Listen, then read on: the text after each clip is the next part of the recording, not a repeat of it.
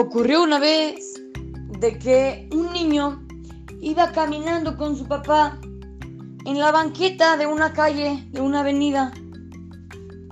Y de repente el papá se da cuenta de que su hijo estaba buscando algo en el piso. Entonces el papá le pregunta, ¿qué estás buscando? Le dice, papi, se me cayó mi coche y lo quiero encontrar. Entonces el papá le ayudó a su hijo a buscar el cochecito que había perdido. Entonces están buscando 10 minutos, 20 minutos, media hora y no lo encuentran. Entonces el papá le dice a su hijo, oye, ¿en dónde lo perdiste? Le dice a su hijo, papi, ¿ves allá en la esquina de la cuadra? Ahí lo perdí. Dice el papá muy enojado. ¿Y entonces por qué estamos buscando aquí? Vamos para allá y lo buscamos allá. Aquí seguro no lo vamos a encontrar. Y le contestó el niño, no, pero papi, aquí hay más luz. Entonces aquí yo lo voy a encontrar. Nosotros, niños, podemos pensar que este niño es muy ingenuo, es muy, es, muy tonto, porque ¿cómo va a encontrar un cochecito si lo, si lo está buscando en un lugar en donde hay mucha luz, pero ahí no lo perdió? Entonces ahí seguro no lo va a encontrar.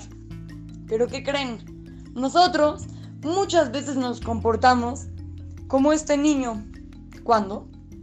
Hay veces de que pensamos de que lo que, lo que está pasando allá de verdad me va a poner muy feliz. Si yo voy ahí voy a estar muy contento y me la voy a pasar de lo mejor y voy a ser el niño más feliz del mundo.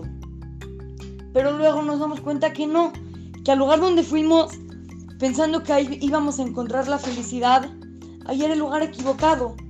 Pensamos de que ahí la íbamos a encontrar la felicidad porque había mucha luz. Parecía que sí la vamos a encontrar, pero en realidad no.